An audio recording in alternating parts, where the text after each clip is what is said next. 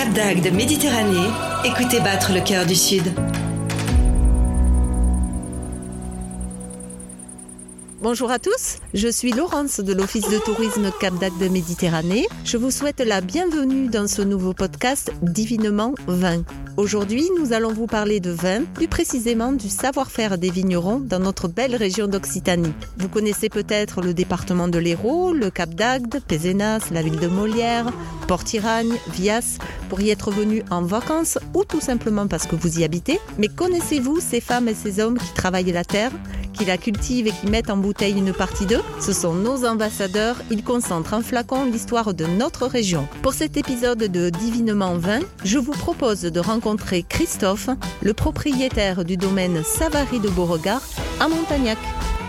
Bonjour Christophe. Bonjour Laurence. Comment tu vas? Ça va bien, oui, oui. Alors merci de nous accueillir aujourd'hui dans ton domaine, le domaine Savary de Beauregard, qui se situe sur la commune de Montagnac au cœur de l'AOP Picpoul de Pinet. Alors on se retrouve dans ton magnifique domaine, au cœur des vignes, avec euh, autour de nous euh, la nature à perte de vue et euh, ta belle bâtisse du 17e. Et on a décidé de venir te voir pour parler de ton métier de vigneron, mais également de ce terroir spécifique qui te permet d'élaborer des vins merveilleux. Alors peut-être peux-tu nous en dire plus sur ton parcours et sur ton domaine? Alors, euh, en fait, moi j'ai commencé en 82, je me suis installé ici en 82. Auparavant, j'avais fait différentes formations comme euh, architecture, langue étrangère. Et après, au décès de mon grand-père, euh, j'ai voulu reprendre le domaine.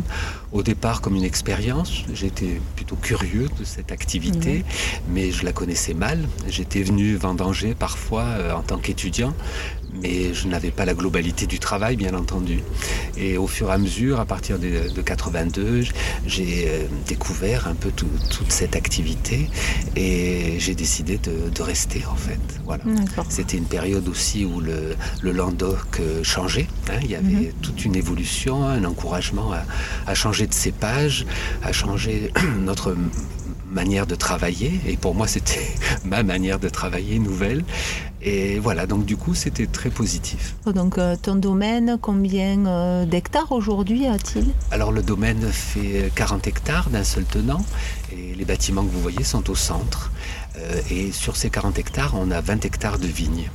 Alors tu me parlais tout à l'heure de, ta passion, de tes études donc euh, dans l'architecture. Est-ce devenu maintenant une passion, euh, quelque chose à, laquelle tu es attaché puisque justement à côté de nous, euh, je vois sur la droite une œuvre d'art et puis quand on arrive sur ton domaine, il y a plusieurs œuvres d'art qui sont positionnées le long des vignes et au cœur là donc à côté du caveau.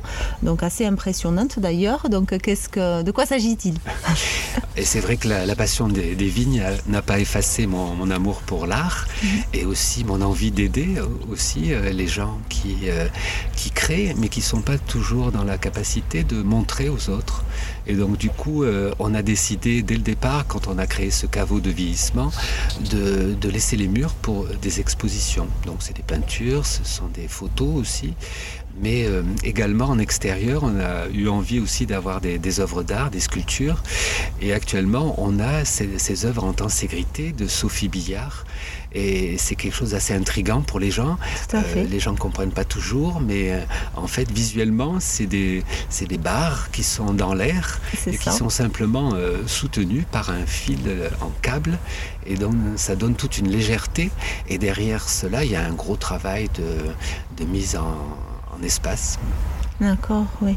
C'est euh, la tenségrité, voilà, c'est ça. Je, ne connaissais pas, mais c'est euh, plutôt euh, sympathique à voir. Et je pense que les, les, le public qui vient faire donc sur ton domaine doit être aussi surpris de voir ça. Certains euh, aiment beaucoup, d'autres sont intrigués et donc ça pose des. C'est un encouragement à poser des questions et parler de ça aussi. Voilà. parfait. Euh, alors on parlait tout à l'heure de, terroir euh, sur, sur, sur, ton domaine. Tu as tu élabores plusieurs types de vins de, avec différents cépages. Donc nous sommes ici au cœur de l'AOP Picpoul de Pinet, une aire de production qui regroupe, je crois, six communes, c'est ça, entre 7 et Agde. C'est ça. Voilà, dont euh, Montagnac fait partie. Euh, tu peux nous parler un petit peu de ce terroir et de ses, ses particularités?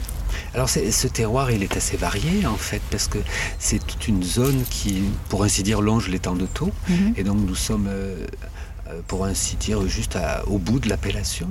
Et nous, on est un peu plus en hauteur. On a quand même un sol argilo-calcaire. Mhm. Et on bénéficie aussi des, des brises marines, ce qui est très important pour le Picpoul et pour tous les blancs aussi. Donc un rafraîchissement un peu temporaire en fin de journée et, et qui fait que la, la plante euh, euh, peut synthétiser euh, une partie de cette énergie et du sol, euh, ce qu'elle pompe dans le sol pour arriver à avoir un vin équilibré et intéressant. quoi.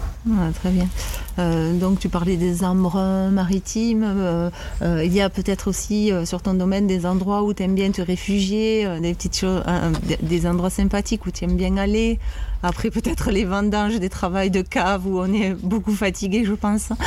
Alors si on, si on parlait de l'extérieur, Oui. c'est vrai que euh, c'est sûrement lié au manque d'eau que, que nous avons en, en règle générale.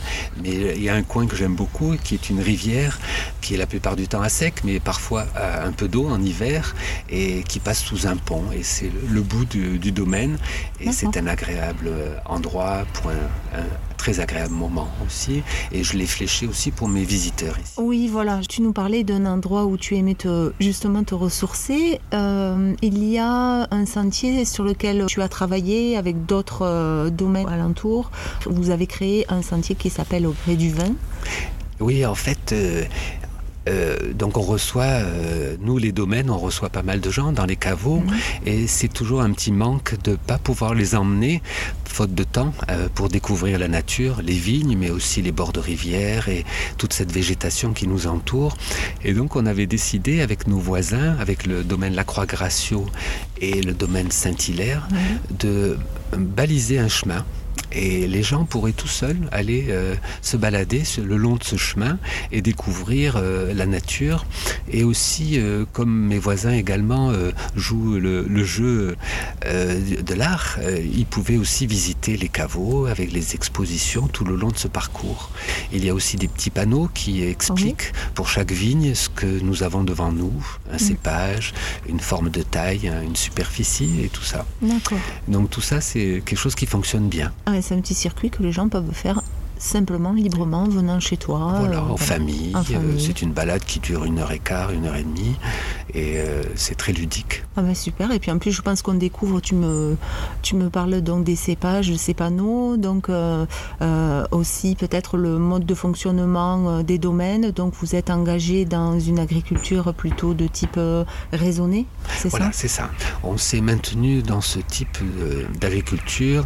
Euh, c'est vrai que le, le côté biologie euh, nous tentait beaucoup, mais euh, nous, nous voudrions quand même garder la possibilité, en cas de, de difficultés majeures climatiques, Mhm. et euh, il faut considérer que nos sols sont très différents d'un lieu à l'autre, et que ces terres euh, sont pas toujours praticables avec un tracteur, et, et donc on voulait garder la possibilité de traiter et couvrir une longue période en cas de difficulté. Par exemple. Euh, le bio est quelque chose de très intéressant, mais euh, demande beaucoup plus de pratiques euh, culturelles euh, qui nous est pas toujours facile de faire. Alors Christophe, maintenant on va parler de tes vins. Donc tu as une palette de, de vins riches en goût et en couleur. Tu as une production en AOP ainsi qu'en IGP Pays Doc. Peux-tu nous expliquer un petit peu comment tu travailles tes vins et quelles sont leurs particularités? Alors en fait, on, on a la chance d'être en AOP avec le Picpoul et en IGP Héros avec euh, les autres cépages que nous avons, ce qui nous ouvre euh, une porte très large au niveau du choix des cépages. Et donc le choix des cépages, ça va être à la fois par rapport à l'adaptation au sol, mais au microclimat, et aussi ce qu'on veut faire dans la cave. Aussi. Donc on est contraint des fois euh, à, à limiter notre choix par rapport au climat et on va aller plus vers des cépages Cinsault, Grenache sont vraiment des, Mhm. des cépages du sud. Mais on, on- on est quand même amoureux du chardonnay et on va lui trouver une petite place peut-être plus fertile pour pouvoir continuer à le cultiver aussi. D'accord. Alors après, euh, au niveau du travail euh, à la cave, c'est sûr que notre travail est relativement classique. hein. On, on a quelques techniques de euh, refroidissement avec la chaleur actuelle. C'est vrai que pendant les vendanges, il fait très chaud, donc on est obligé de Mhm. contrôler ces températures. Mais c'est aussi euh, certaines, euh, certains travaillent dans une cave qui est relativement simple et un peu ancienne. Mais par exemple, pour les blancs et les rosés, on va faire un élevage sur lit. Ça, c'est des choses qui sont... D'accord. euh, Tu peux peut-être nous expliquer pour euh, les néophytes que nous sommes. euh, Alors l'éleva- l'élevage sur lit, euh, c'est simplement euh, à la fin de la fermentation, il y a un dépôt de lit fines, ce qu'on appelle des lits fines, c'est des lits délicates, et qui sont, euh, pour ainsi dire, la plupart, ce sont les levures mortes qui sont au fond. Alors on va remuer ces lits, aussi bien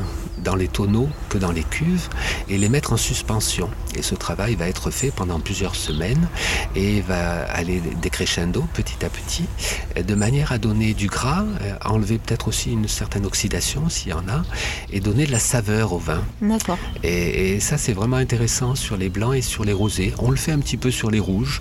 D'ailleurs, euh, une question, est-ce que par exemple sur le pic-poule, on croit sous... Enfin, on a quelquefois des a priori sur un vin un petit peu euh, euh, vif, euh, frais. Est-ce qu'aussi on peut trouver avec le pic-poule, avec ce cépage, une certaine rondeur en bouche ou pas? Ça, la, la nature du pic-poule est, est- est d'une nature vive et ça Oui. c'est très intéressant, Mhm. surtout dans le sud, parce que même euh, surmûri, il va garder une vivacité, un côté rafraîchissant. Oui. Et à cela se complète le, le fait qu'il y a une saveur d'agrumes et le côté iodé. Et, et tout ça est très intéressant. Mais il faut faire une vraie maturité pour ne pas avoir euh, le mauvais côté, euh, le côté acide. Mhm. Vivacité mais non acidité. Très bien. Et ça c'est très très important. D'accord. Et alors après, quand on fait le bâtonnage sur ces pic-poules, on va donner plus de rondeur. Alors, euh, on continue avec la dégustation, si tu veux bien. Qu'est-ce que tu nous proposes? Alors on a choisi, euh, on a choisi un pic-poule, bien sûr. Et ça, c'est quand même un cépage qui est vraiment d'ici, hein, de cette région, et qui a vraiment des caractères euh, très spécifiques. Euh, on, on va, on va le boire comme un verre d'apéritif, c'est très rafraîchissant. Oui. mais aussi avec les coquillages, avec le poisson parfois. Et il ne faut pas l'oublier euh, pour le fromage aussi, Oui, avec le fromage de chèvre frais ou des fromages de, de, de vache. euh, C'est un vin très complet C'est pour les amateurs de mets. Voilà, c'est ça. C'est très, très curieux. Et on, on peut dire que le Languedoc a le monopole de, de ce cépage, pour ainsi dire, en, en blanc. Donc, vive le pic-poule. Vive le Pitbull et qui a, qui a une grande notoriété en, en Angleterre. C'est ça, en Angleterre, oui. Je crois vu. que 70% de- Oui.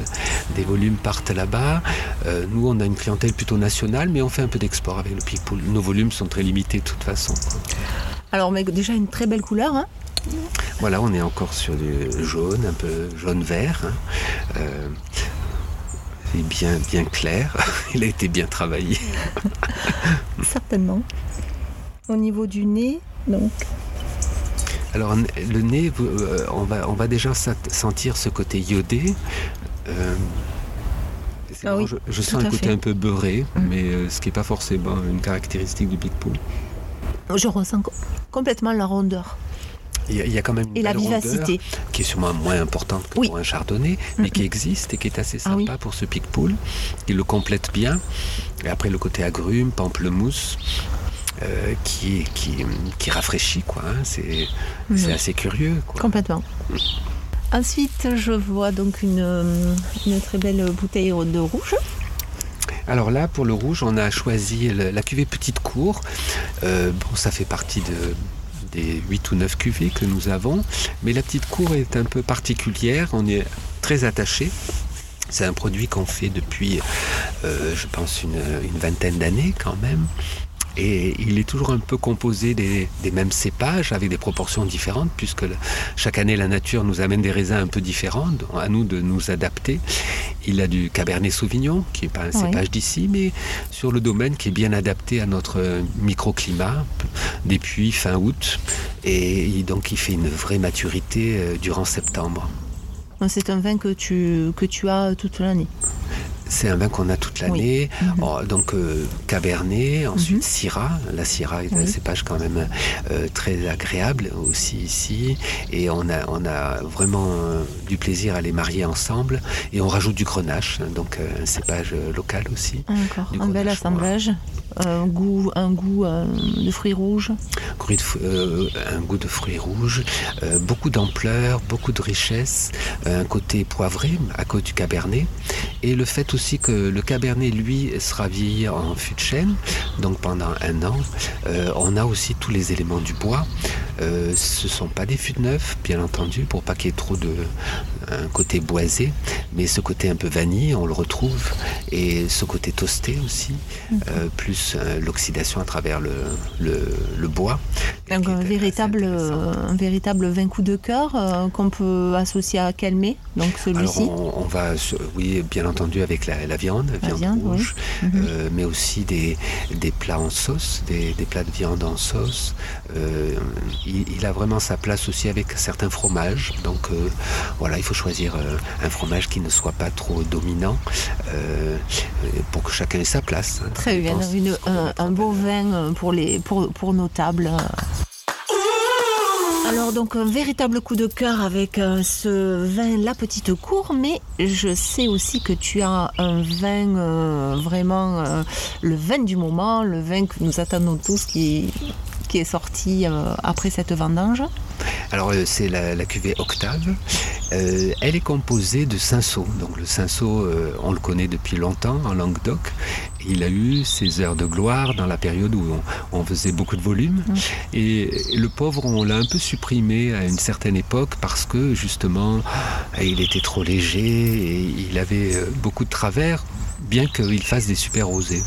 Et puis là maintenant, euh, on retrouve un peu ces, ces cinceaux avec un travail un un peu différent, avec moins de charge, moins de récolte Mhm. dessus, mais surtout aussi le goût des gens a changé aussi, et on n'est plus à la recherche de vins trop lourds. Oui, Et avec ce cinceau, on va trouver euh, Oui. de la légèreté, mais de la délicatesse et une petite richesse, une une richesse très, euh, très délicate, très fine. quoi. Ouais. Alors nous, on a décidé euh, de mettre ce cinceau qui est en, donc en c'est cuvée pure, pur cinceau. On le met en, en barrique d'occasion également pour pouvoir y rajouter euh, certains éléments du, du bois.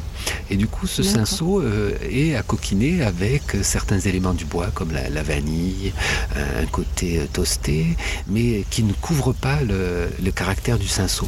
Alors là, cet élevage en bois est- est- a duré un an.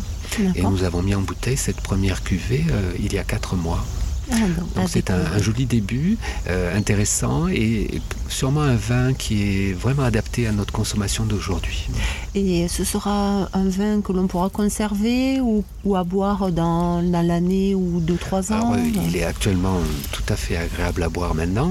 Alors au niveau vieillissement, il- c'est à découvrir. À découvrir, petit à petit, oui, que nouvelle du donc- quand même, Mhm. mais il y a le côté tanin des bois aussi, euh, assez discret, mais qui sont là quand même et qui présagent un certain vieillissement. Ben, super, donc on a envie d'aller découvrir ceci dans ton caveau de dégustation qui est ouvert euh, sur rendez-vous, c'est ça? Il vaut mieux te téléphoner pour venir. Alors euh, le, le caveau, il est ouvert euh, toute la journée, toute la tous les journée. jours, Mm. pour une dégustation et dégustation en vente.